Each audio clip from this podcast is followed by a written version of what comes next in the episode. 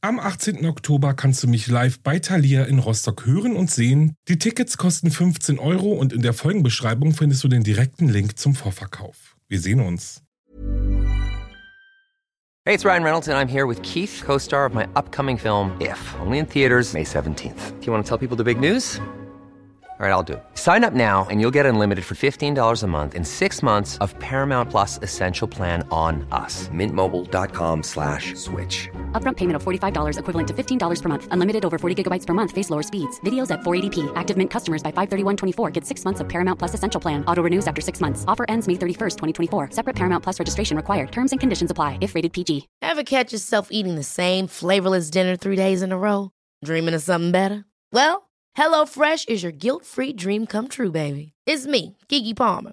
Let's wake up those taste buds with hot, juicy pecan-crusted chicken or garlic butter shrimp scampi. Mm. Hello Fresh. Stop dreaming of all the delicious possibilities and dig in at HelloFresh.com. Let's get this dinner party started.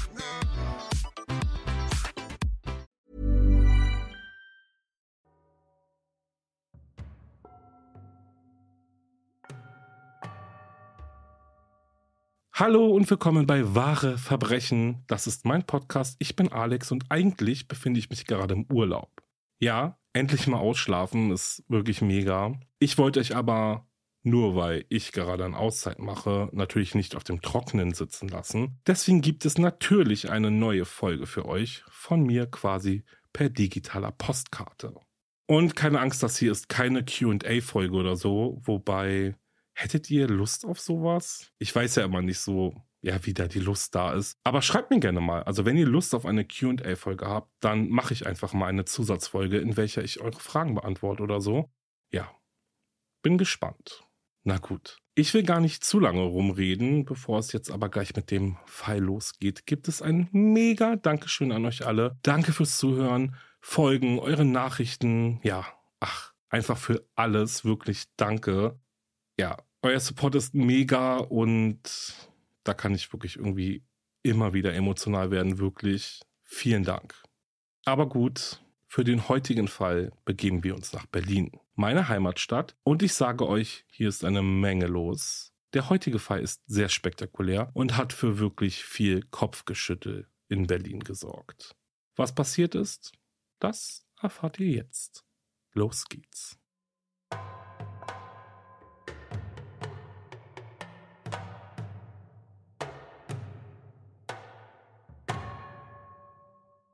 Es war der größte Coup ihres Lebens. Mitten in der Nacht vom 26. auf den 27. März 2017 schlichen in Berlin Mitte drei dunkel gekleidete Gestalten die Treppe zum Bahnsteig Hackescher Markt hinauf. Sie wussten, dass die Bahnanlage kammerüberwacht war. Deshalb zogen sie sich ihre Kapuzen tief ins Gesicht, während sie zügigen Schrittes bis zum Ende des Bahnsteiges gingen. Dann sprangen die drei Männer in das Gleisbett. Lange hatten sie an ihrem Plan gesessen. Die Gauner wussten, dass die Berliner Verkehrsbetriebe zwischen 1.30 Uhr und 4 Uhr in der Nacht Betriebspause hatten. Das war der perfekte Zeitpunkt für den größten Coup ihres Lebens. Was sich genau abspielte, konnten die Ermittler im Nachhinein nur vermuten. Gefahrlos konnten die Männer also über die Gleise schleichen. Ihr Weg führte sie zum nahegelegenen Montbijou Park. Dort wartete wahrscheinlich ein Komplize auf sie. Mit einem Karabinerhaken befestigte einer der Gauner ein langes grünes Seil an den Metallstreben, die als eine Art Geländer dienten und das erhöhte Gleisbett rechts und links einfassten. Dann warf er das Seil in die Tiefe zu seinem Komplizen. Nach und nach reichte der untenstehende Mann seinen Komplizen die Utensilien an, die sie für ihren Einbruch benötigten. Eine Schubkarre, ein Rollbrett, eine Leiter und ein Bolzenschneider. Eine andere Theorie war, dass die Einbrecher das benötigte Werkzeug schon vorher irgendwo am Bahndamm deponiert hatten und den grünen Strick später bei der Flucht nutzten, um sich von der Bahnanlage abzuseilen. Auf jeden Fall machten sich die drei Männer zunächst mit ihren Hilfsmitteln über die Gleisanlage zurück zur Hinterseite des Bodemuseums. Von der Vorderseite in das rund 100 Jahre alte Gebäude einzubrechen war keine gute Idee. Das wussten die Männer denn nur 100 Meter vom Bodemuseum entfernt schlief die Kanzlerin in ihrem Bett. Selbstredend also, dass deshalb auch in den späten Nachtstunden Dutzende von Polizeistreifen dort patrouillierten. Also beobachteten die Gauner die Fenster des Gebäudes vom Bahndamm aus. Sobald der Wachmann am Objekt ihrer Begierde vorbeigelaufen war, hatten sie genau 40 Minuten Zeit für ihren Einbruch. 40 Minuten. So lange dauerte es, bis der Wachmann seine festgelegte Runde durch das Museum beendet hatte. 40 Minuten, in denen die Alarmanlage des Museums ausgestellt war. Der Wachmann ahnte nicht, dass draußen in der Dunkelheit drei Gestalten darauf warteten, bis sie seine Silhouette am Fenster vorbeilaufen sahen. Als der ahnungslose Angestellte am besagten Fenster vorbeigeschlendert war, liefen die drei Gauner mit ihren Tatwerkzeugen über die Gleise, etwa 80 bis 100 Meter, zu einem ganz bestimmten Fenster. Die Männer wussten, dass es das einzige, nicht alarmgesicherte Fenster im Bodemuseum war. Ein Umstand, den die Ermittler später gleich stutzig werden ließ. Weit über 100 Fenster hatte das Gebäude. Und in ausgerechnet das Fenster, das nicht alarmgesichert war, stiegen die Diebe ein? Das konnte ja gar kein Zufall sein. Aber dazu später mehr. Die Einbrecher lehnten die mitgebrachte Leiter an das Mauerwerk und stiegen zu dem Fenster hoch. Mit dem Bolzenschneider brachen sie das Plexiglas ab, das vor das eigentliche Fenster geschraubt war. Geschickt hebelten sie das Fenster auf, das zu der Umkleide des männlichen Sicherheitspersonals gehörte, und stiegen unbemerkt in das Bodemuseum ein. Einer der Einbrecher klemmte sich das Rollbrett unter den Arm, und so machten sie sich zügigen Schrittes auf den Weg in das renommierte Münzkabinett des Hauses. Schon von weitem sahen sie das Objekt ihrer Begierde hinter dicken Panzerglasscheiben thronen. Die Goldmünze Big Maple Leaf. Mit einem Durchmesser von 53 Zentimeter bei einer Dicke von 3 Zentimetern bringt die Goldmünze rund 100 Kilo auf die Waage. Seit Dezember 2010 stellte das Bodemuseum die Goldmünze aus, die es wegen ihres Feingoldstandards von 999,99 in das Guinness-Buch der Rekorde schaffte. In wenigen Tagen jedoch sollte der Goldgigant zu einem anderen Ausstellort verbracht werden. Auch das wussten die Diebe. Diese Nacht war also so ziemlich die letzte Gelegenheit, um die Münze in ihren Besitz zu bringen. Auf der Vorderseite der wertvollen Goldmünze, die einen Nennwert von einer Million Dollar hatte, war das Porträt der englischen Königin Elisabeth II. als Oberhaupt des Commonwealths zu sehen. Sechs Exemplare der Big Maple Leaf wurden 2007 in Kanada hergestellt. Allein der Materialwert einer jeden Goldmünze betrug 3,3 Millionen Euro. Die Goldmünze im Bodemuseum war eine Leihgabe eines Düsseldorfer Kunstsammlers. Der Mann hatte die Big Maple Leaf nach Berlin bringen lassen, damit Besucher sie in der Ausstellung Goldgiganten bewundern konnten. Der Kunstsammler machte sich keinerlei Sorgen um die Goldmünze. Nicht nur, dass das Bodemuseum alarmgesichert und von Sicherheitsleuten bewacht wurde. Der Düsseldorfer glaubte auch nicht, dass ein Dieb die 100 Kilogramm schwere Münze aus den oberen Stockwerken unbemerkt einfach so aus dem Bodemuseum hieven könnte. Natürlich könnte niemand dem begeisterten Kunstsammler einen möglichen Verlust der Big Maple Leaf wieder gutmachen. Dennoch, die Goldmünze hatte immerhin einen Versicherungswert von 4,2 Millionen Euro. All das wussten auch die vermummten drei Gestalten, als sie das Panzerglas der Vitrine mit einem Axtstiel zu Bruch brachten und die schwere Goldmünze auf das mitgebrachte Rollbrett legten. Jetzt heißt es schnell raus hier. Zuvor hatten sie alle Türen mit dem komplizierten Schließmechanismus, die sie auf ihren Rückweg passieren mussten, mit Plastikkeilen am Zufallen gehindert. Hin und wieder stieß die wertvolle Goldmünze auf dem Rollbrett gegen die Wand, als die Gauner ihr Diebesgut durch den engen Korridor zu der Umkleidekabine schoben, wo sie sich durch das aufgehebelte Fenster wieder aus dem Staub machen wollten. Wahrscheinlich zu zweit hieften sie die Big Maple Leaf auf das Fensterbrett und ließen die Goldmünze in das Gleisbett fallen. Dann kletterten die Einbrecher aus dem Fenster und stiegen die Leiter wieder herunter. Schnell wurde die Münze von dem Gleisbett aufgesammelt und in die Schubkarre getragen, bevor sich die Einbrecher mit ihrem Diebesgut wieder auf den Weg zum Montbijou-Park machten. Dort angekommen, schmissen sie die Münze eine Böschung hinab. Irgendwo dort in der Nähe wartete mindestens noch ein weiterer Komplize, der die drei Einbrecher samt ihrer Beute in einem Fluchtfahrzeug davonfuhr. Nachdem in den frühen Morgenstunden des 27. März 2017 der Diebstahl der Goldmünze bemerkt wurde, war das Verbrechen dann ein Fall für die Spezialisten für Kunstdelikte des LKA Berlin. Innerhalb kürzester Zeit konnten die Ermittler den Tatablauf rekonstruieren. Brisant an der Geschichte, schon lange war bekannt, dass das Fenster zu der Herrenumkleide nicht mehr durch einen Alarm vor einem möglichen Einbruch gesichert war. Grund dafür war, dass es einen technischen Defekt gab. Jedes Mal, wenn das Fenster zum Lüften geöffnet wurde, kam es zu einer Fehlermeldung und der Alarm ging unbeabsichtigt los. Deshalb entschieden die Verantwortlichen, das Fenster von der Alarmanlage abzukoppeln. Um dennoch ein gewisses Maß an Sicherheit gewährleisten zu können, schraubten einige Handwerker eine Plexiglasscheibe vor das Fenster. Die Verantwortlichen hofften, dass sie damit den Einbruchsschutz wiederhergestellt hätten. Ein weiteres brisantes Detail der Geschichte ist wohl, dass die Täter schon einige Tage zuvor am späteren Tatort waren und die Plexiglasscheibe vor dem Fenster beschädigten. Vermutlich wollten die Männer sichergehen, dass das Fenster wirklich nicht mehr alarmgesichert war. Dem Wachpersonal fiel der Schaden auch auf und es wurde ein Reparatur in Auftrag gegeben. Dass es sich aber um einen versuchten Einbruch gehandelt haben könnte, darauf kam niemand der Verantwortlichen im Bodemuseum. Während die Beamten ihre Ermittlungen aufnahmen, die Kriminaltechniker die Spuren des Einbruchs dokumentierten und DNA der Täter sicherten, sprach sich weit über die Grenzen Berlins der Diebstahl der seltenen und wertvollen Big Maple Leaf herum. Der Druck auf die Ermittler war groß.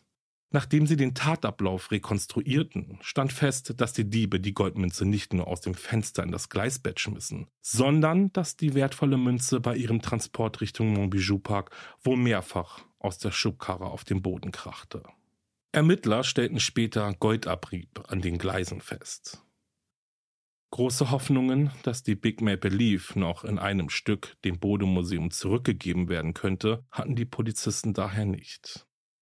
Sie fürchteten, dass die Diebe die wertvolle Münze vielleicht eingeschmolzen oder mit einem Schneidbrenner in kleine Stücke zerteilt haben könnten. Aber es war auch nicht ganz ausgeschlossen, dass die Gauner die Goldmünze vielleicht ins Ausland geschafft oder unter der Hand an einen Kunstliebhaber verscherbelt hatten, dem es einfach eine heimliche Genugtuung war, solch einen Goldgiganten zu besitzen.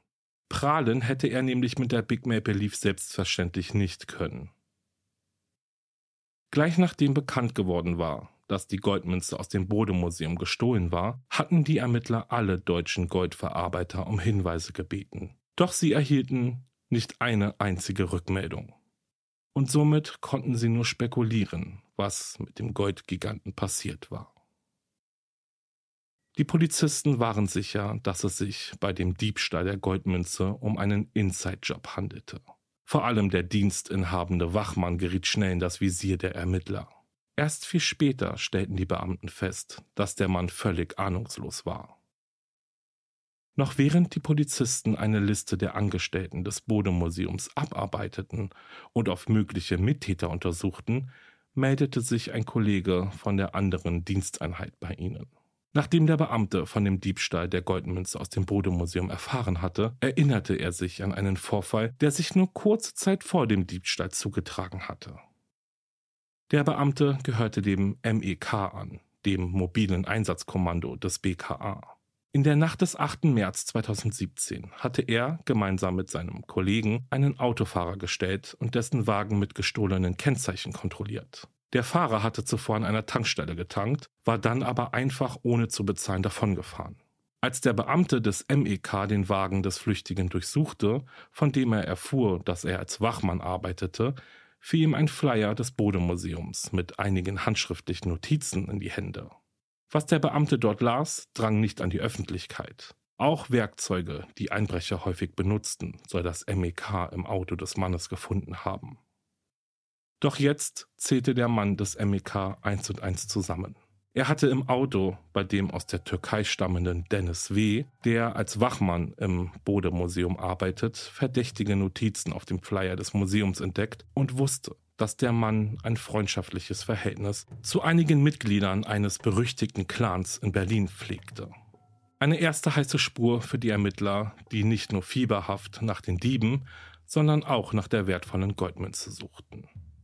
Oder wahrscheinlich vielmehr von dem, was von ihr übrig geblieben war. Die Kriminalbeamten fanden heraus, dass der bereits vorbestrafte 18-jährige Dennis W. erst seit März 2017, also etwa vier Wochen vor dem Einbruch, für einen Subunternehmer als Wachmann im Bodemuseum zu arbeiten begonnen hatte. Sein Job war es, die Besucher zu ermahnen, keine der Kunstobjekte anzufassen. Nachdem sie alle Informationen über Dennis W. eingeholt hatten, waren sich die Ermittler sicher, dass der junge Mann nicht von seinen Komplizen in das Museum eingeschleust worden war. Vielmehr handelte es sich wohl um einen Zufall, dass Dennis W. dort zu arbeiten begonnen hatte.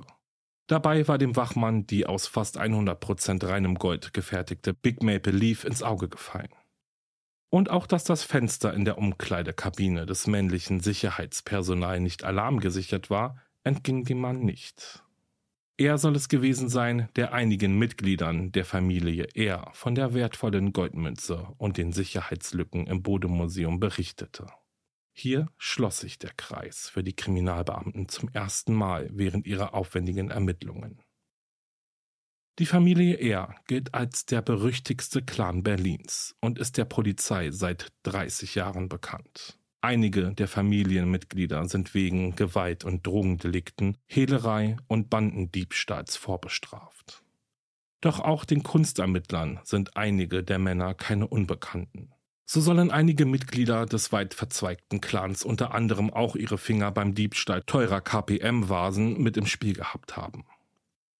Eine Frau, die einst in den arabischen Clan eingeheiratet und gemeinsam mit ihrem Mann 15 Kinder bekam, die zum Teil auch straffällig wurden, sagte einmal im Gespräch mit einem Mitarbeiter des Bezirksamtes den bekannten Satz Knast macht Männer.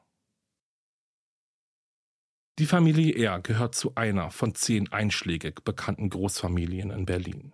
Wie viele Mitglieder die Familien umfassen, ist unklar. Manche sprechen von tausend Angehörigen, andere wiederum sagen, man dürfte inzwischen von zehntausend ausgehen. Ein Ermittler nannte die Söhne der Familie eher einmal verzogene Prinzen, herrische, eitle Ganoven seien sie. In den 80er Jahren kamen während des libanesischen Bürgerkrieges die Familienältesten nach Deutschland und ließen sich in Bremen, Essen und Berlin nieder. In Berlin kamen sie vor allem in den günstigsten Vierteln unter, zum Beispiel in Neukölln. Doch das zunächst geltende Arbeitsverbot trieb einige Flüchtlinge in die Kriminalität. Die jeweiligen Bundesländer führen noch heute Listen von Serientätern aus den Großfamilien, die zurück in den Libanon ausgewiesen werden sollen. Doch das gestaltet sich schwieriger als gedacht, da viele von ihnen schon im Libanon als staatenlos galten oder ihre Papiere vernichtet hatten. Auch zehn Namen der Familie R stehen auf der Liste in Berlin. Ein weiteres, nicht unerhebliches Problem ist, dass den Behörden gar nicht klar ist, wer mit wem verwandt ist. Es fehlt eine einheitliche Transkription der Familiennamen aus dem Arabischen. Allein für den Namen der Familie R gibt es drei verschiedene Schreibweisen. Fakt ist aber auch, und das ist ganz wichtig, das immer und immer wieder zu betonen, dass nicht alle, die aus den gemeinten arabischen Großfamilien stammen, sich an der organisierten Kriminalität beteiligen. Die Polizei, die sich ja seit nunmehr 30 Jahren mit den illegalen Machenschaften der Familie R zum Beispiel beschäftigen, haben aber direkt einige junge Männer in Verdacht, die mit dem Einbruch in das Bodemuseum etwas zu tun haben könnten. Nachdem die Ermittler die Verdächtigen überwachten und ihre Telefone abhörten, stehen vor allem zwei Männer im Mittelpunkt der Fahnder. Der 20-jährige Wissam R. und sein 19-jähriger Cousin Ahmed R. Ein dritter Verdächtiger, ein Bruder von Ahmed, wurde im später folgenden Prozess freigesprochen. Dennis W., der ja als Tippgeber in das Visier der Ermittler geraten war, verhielt sich derweil alles andere als unauffällig. Zuvor als Wachmann bei einer Sicherheitsfirma für Mindestlohn angestellt, kaufte er sich nun eine Goldkette für 11.000 Euro. Dann überlegte der junge Mann sich, für 90.000 Euro ein Ladenlokal zu übernehmen. Seine Geschäftigkeit blieb den Ermittlern, die ihn observierten, natürlich nicht verborgen. Später konfrontierten sie Dennis W. mit den Unstimmigkeiten zwischen seinem Verdienst und dem, was er so ausgab. Der junge Mann rechtfertigte sich damit, dass seine Großmutter in der Türkei geerbt habe und ihm ein Großteil des Geldes habe zukommen lassen.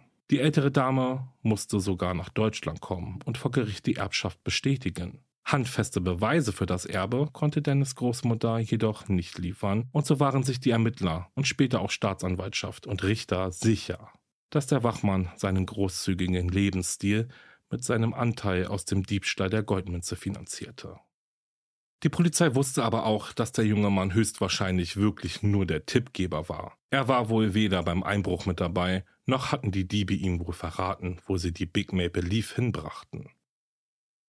Im Juli 2017 war es dann soweit. Um 6 Uhr am Morgen stürmten Spezialkräfte der Polizei insgesamt 20 Wohnungen in Berlin-Neukölln und ein Juweliergeschäft. Vier junge Männer, unter ihnen Dennis W., Wissam und Ahmed R., wurden festgenommen und die Wohnungen durchsucht. Dabei gelang es den Polizisten, weitere Indizien zu sammeln, die dafür sprachen, dass drei der festgenommenen Männer die gesuchten Einbrecher waren. An ihrer Kleidung, aber auch in den Wohnungen und dem vermeintlichen Fluchtfahrzeug fanden sich Spuren, Partikel und Späne von Gold. Zudem fiel den Ermittlern ein Zettel mit Notizen in die Hände. Scheinbar hatte dort jemand notiert, wie die Beute unter den Beteiligten aufgeteilt werden sollte. Auf dem Papier fanden sich die Fingerabdrücke von Ahmed R. Die DNA von Wissam R. konnten die Kriminaltechniker an dem grünen Seil, das die Täter benutzt hatten, feststellen. Allerdings waren das alles nur Indizien und keine Beweise. Vor allem bei der DNA an dem Seil könnte es sich um eine sogenannte mobile DNA handeln. Bedeutet so viel wie, Wissam R. hatte das Seil angefasst und deshalb seine DNA dort hinterlassen. Doch beim Einbruch selbst war er weder anwesend noch beteiligt. Anders wäre der Fall gelagert, wenn die Kriminaltechniker eine sogenannte stationäre DNA von ihm gefunden hätten. Zum Beispiel am Fenster, durch das die Täter eingestiegen waren, oder an dem zerbrochenen Panzerglas der Vitrine. Auch sichteten die Beamten die Aufzeichnungen der Überwachungskamera. Eine der schwarz gekleideten vermummten Täter hatte eine auffällige Gangart, ebenso wie Wissam R.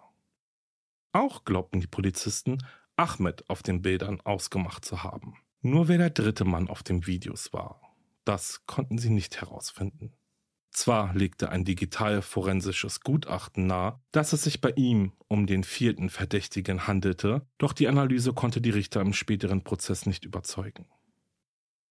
Nachdem die Ermittler all die Indizien zusammengetragen hatten, erhob die Staatsanwaltschaft Anklage wegen Diebstahls in einem besonders schweren Fall gegen die vier Männer.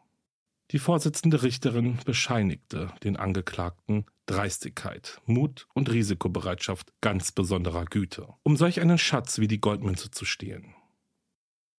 Hochprofessionell seien die Männer bei dem Einbruch vorgegangen und hätten in jener Nacht wohl den Coup ihres Lebens gemacht, führte die Juristin weiter aus. Die Münze ist bei der Familie R, das steht fest war die Richterin überzeugt. Alle Indizien sprechen dafür. Fast drei Jahre nach dem Einbruch verurteilte die neunte große Strafkammer des Landgerichtes Berlin die Angeklagten im Februar 2020 wegen Diebstahls in einem besonders schweren Fall. Bei allen Verurteilten wendete die Richterin das etwas mildere Jugendstrafrecht an. Wissam und Ahmed R. sollten für vier Jahre und sechs Monate ins Gefängnis.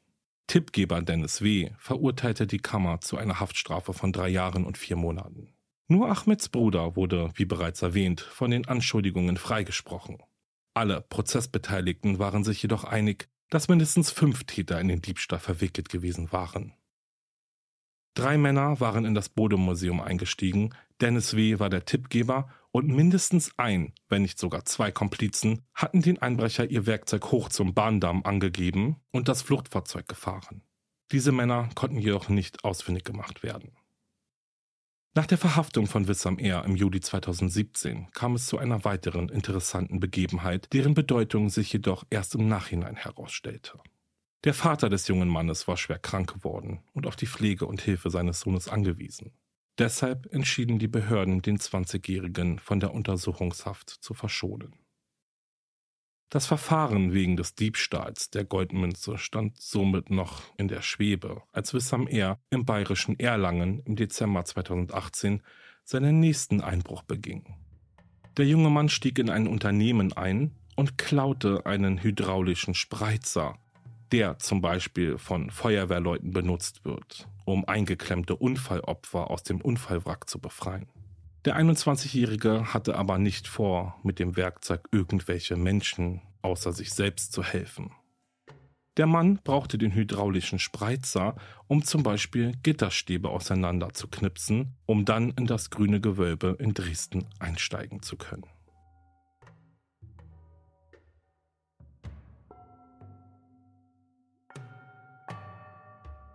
Einen Monat nach dem Einbruch in Erlangen begann der Prozess in Berlin wegen des Einbruchs in das Bode-Museum. Zehn Monate später, also noch während die Verhandlung um den Diebstahl der Big Maple Leaf in vollem Gange war, wurde Wissam Air auch in Erlangen vor dem Amtsgericht angeklagt. Der 22-Jährige machte sich gemeinsam mit seinem Cousin also auf den Weg nach Erlangen. Auf der Fahrt dorthin wurde das Duo auf der Autobahn von einer Polizeistreife kontrolliert. Warum genau die Beamten entschieden, das Fahrzeug der jungen Männer zu stoppen, ist offensichtlich nicht bekannt geworden.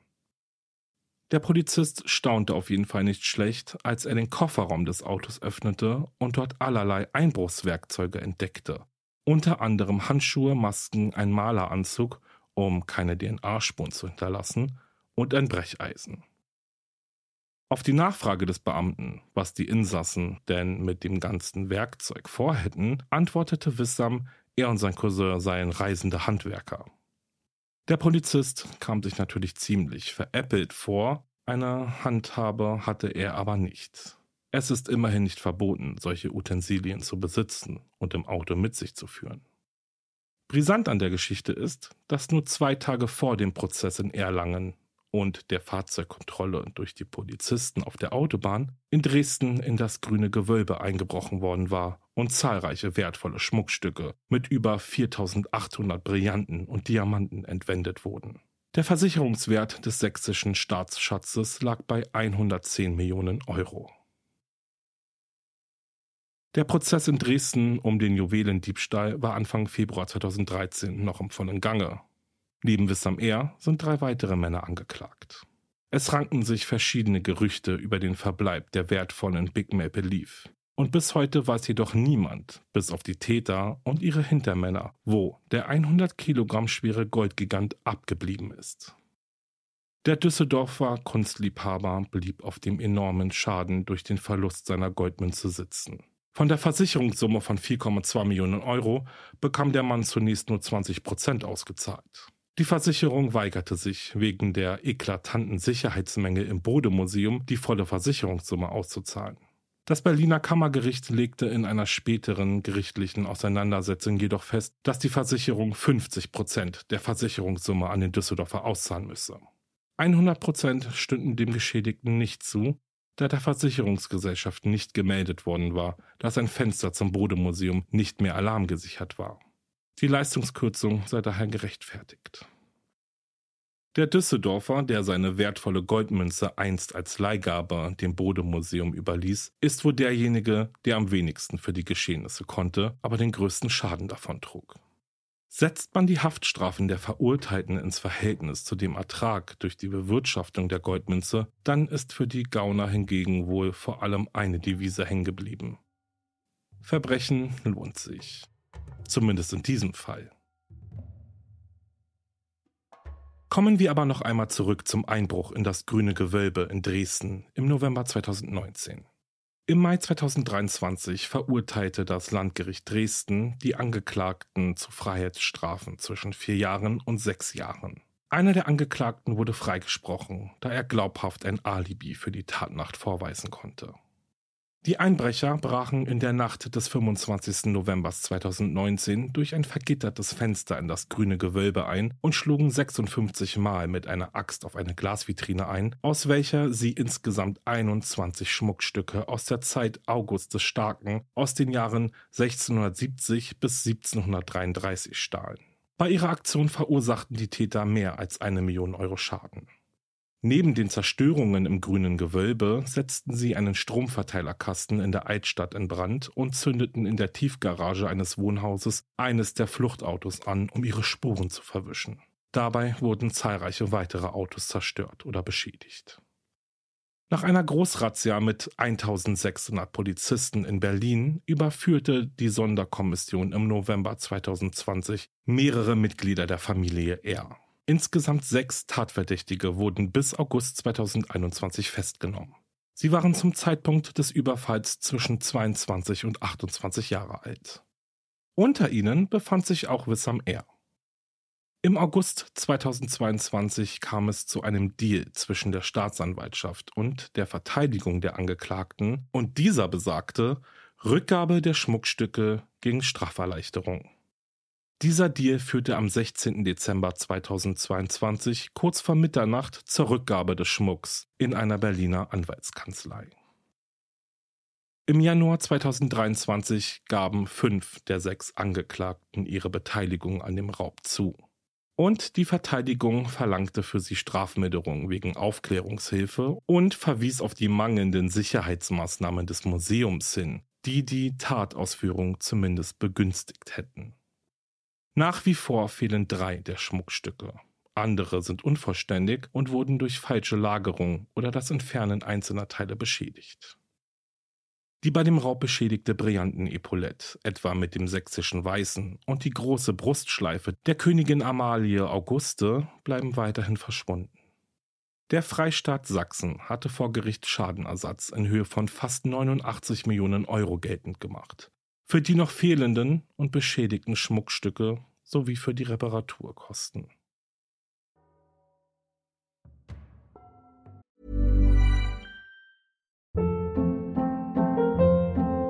Hold up. What was that? Boring. No flavor. That was as bad as those leftovers you ate all week. Kiki Palmer here, and it's time to say hello to something fresh and guilt-free. Hello Fresh. Jazz up dinner with pecan-crusted chicken or garlic butter shrimp scampi. Now that's music to my mouth. Hello Fresh. Let's get this dinner party started. Discover all the delicious possibilities at hellofresh.com.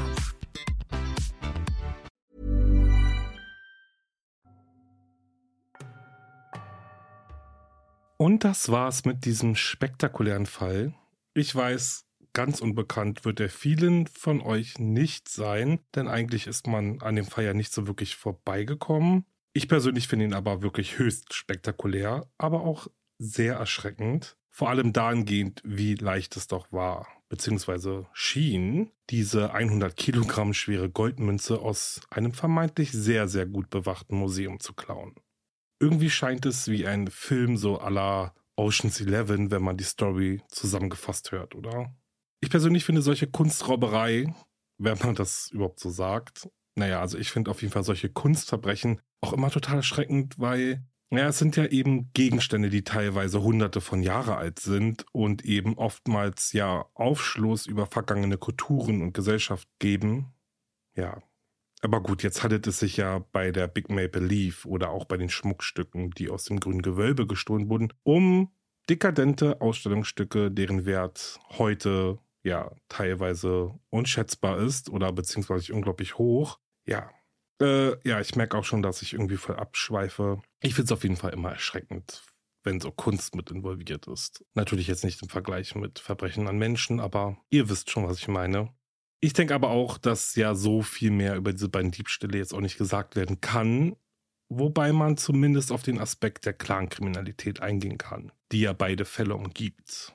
Die Diebstähle der Big Maple Leaf im Bodemuseum in Berlin und der Einbruch in das Grüne Gewölbe in Dresden stehen ja im direkten Zusammenhang mit der Clankriminalität, die unter anderem Berlin in den letzten Jahren bzw. Jahrzehnten immer stärker beeinflusst. Und ich denke, es ist nicht zu weit hergeholt, wenn man sagt, dass diese beiden Verbrechen schon auch Symptome eines organisierten Verbrechens sind, das ja die Sicherheit und den öffentlichen Frieden bedrohen. Und diese Clankriminalität in Berlin hat sich über Generationen hinweg organisiert. Und ihre kriminellen Aktivitäten bauen sich auch stetig weiter aus. Wenn man jetzt Clankriminalität in Deutschland googelt oder bingt oder whatever, werden einem schnell viele Namen von bekannten Familien angezeigt. Genauso wie die Bereiche von Verbrechen, auf welche sich diese Clans spezialisiert haben oder zu haben scheinen, darunter eben Drogenhandel, Schutzgelderpressung, Raubüberfälle und Einbrüche. Sie agieren in komplexen Netzwerken aus Familienmitgliedern und engen Verbindungen zu anderen kriminellen Gruppen. Speziell jetzt aber auf eben diese beiden Einbruchsfälle in Berlin und Dresden zeigt sich aber auch, wie organisiert, hochprofessionell und skrupellos diese Verbrechen durchgeführt werden. Klar ist natürlich, dass die Clankriminalität eine erhebliche Herausforderung für die deutschen Behörden darstellt, da eben diese Clans ja nicht nur eben eine Bedrohung für die öffentliche Sicherheit darstellen, sondern eben auch tief in die Gesellschaft eingebettet sind. Seit Jahren versuchen sowohl Strafverfolgungsbehörden als auch die Politik, diese kriminellen Netzwerke zu zerschlagen und auch ihre finanziellen Strukturen zu schwächen. Und ich glaube, es ist schwer zu sagen, beziehungsweise es ist schwer, eine Meinung darüber abzugeben, wie gut dies nun funktioniert. Denn wir wissen ja nicht, was hinter den Kulissen abgeht. Nach außen hin aber wirkt es ja irgendwie so, als sei noch lange kein Erfolg in Sicht so. Oder? Also, ich weiß jetzt nicht, wie ich es besser klären soll. Aber vielleicht versteht ihr, was ich meine. Also man denkt immer, es gibt einen Fortschritt und dann gibt es irgendwie so drei Schritte zurück. Aber ich weiß es natürlich nicht und deswegen weise ich einfach mal darauf hin, dass dies natürlich nur meine Gedanken dazu sind. Brandaktuell sind ja die jetzt im Mai gesprochenen Urteile in Bezug auf den Einbruch in das Grüne Gewölbe in Dresden, wo ja nun auch bekannt wurde, dass die Verurteilten Deals mit der Staatsanwaltschaft geschlossen haben. Mit dem Ergebnis, dass ihre Verurteilung abgemildert wurde. Hierzu gab es natürlich unheimlich viele Diskussionen und viel Unverständlichkeit und das Gefühl der Ungerechtigkeit, was ich auch sehr nachvollziehen kann. Die Staatsanwaltschaft aber begründete diesen Vorgang damit, dass sie auf eine andere Weise womöglich keine der Schmuckstücke, die gestohlen wurden, wiederbekommen hätten. Womit sie eben vermutlich auch recht hat. Doch was bedeutet das eigentlich im Endeffekt? Kann ich eine so schwere Straftat begehen und dann, wenn ich geschnappt werde, einfach sagen, ja, na, entweder bekomme ich keine Strafe oder meine Strafe wird abgemeldet oder du bekommst eben die Beute nicht zurück. Also offensichtlich kann man das natürlich. Ja, aber genauso ging mir das auch durch den Kopf, dass ja einer der Verurteilten im Fall der gestohlenen Goldmünze aus der Untersuchungshaft entlassen wurde, um seinen Vater zu pflegen. Und da denke ich mir eben, ist das wirklich so einfach? Also hätte man nicht irgendwie einen Pflegedienst organisieren können oder sowas, der eben die Pflege übernimmt? Oder ja, reicht diese Tatsache eben, um aus einer Haft oder Untersuchungshaft entlassen zu werden nach einer schweren Straftat? Ja, das sind natürlich Fragen, die im Endeffekt schon Richter bzw. Richterinnen beantwortet haben, indem sie ja ihre Schuldsprüche gesprochen haben aber dennoch lassen diese Beispiele eben unheimlich viel Raum für Gedanken und Diskussionen. Ich habe ja niemanden hier, mit dem ich diskutieren kann. Deswegen natürlich die Frage an euch, was sind eure Gedanken zu diesen Hafterleichterungen? Schreibt mir da gerne was zu, gerne eure Gedanken, gerne aber auch auf Instagram als Kommentar unter dem entsprechenden Post. So können wir nämlich alle so ein bisschen gemeinsam diskutieren. Ja, und einfach mal sehen, was ihr so denkt. Na gut. Das waren so jetzt, wie gesagt, meine kleinen bescheidenen Gedanken dazu. Relativ kurz gehalten. Denn, wie ich ja schon im Intro erwähnt habe, bin ich ja eigentlich gerade im Urlaub. Leider habe ich deswegen auch für dieses Mal gar kein Weird Crime der Folge rausgesucht. Oder ich habe es eher gesagt nicht mehr geschafft. Aber ich denke, dieser Fall war ja auch schon spektakulär genug, um diese Lücke zu füllen. In der nächsten Folge gibt es dann natürlich wieder einen Weird Crime, versprochen.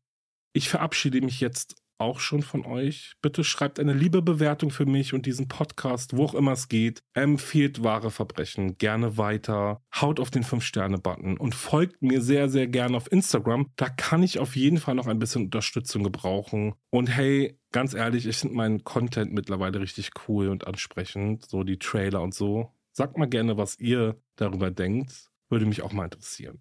Ja, na gut. Ich freue mich auf jeden Fall auf die nächste Folge mit euch und bis dahin bleibt sicher. Ciao.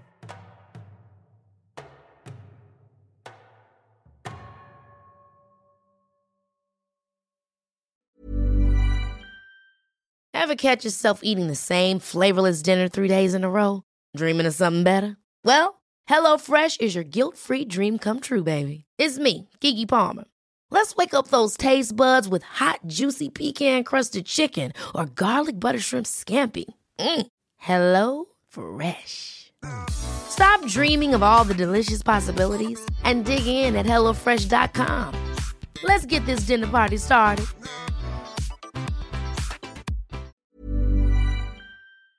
Höre jetzt die vierte und alle anderen Staffeln meines True Crime Podcasts Steig nicht ein, exklusiv auf Podimo. Alle Infos findest du in der Folgenbeschreibung.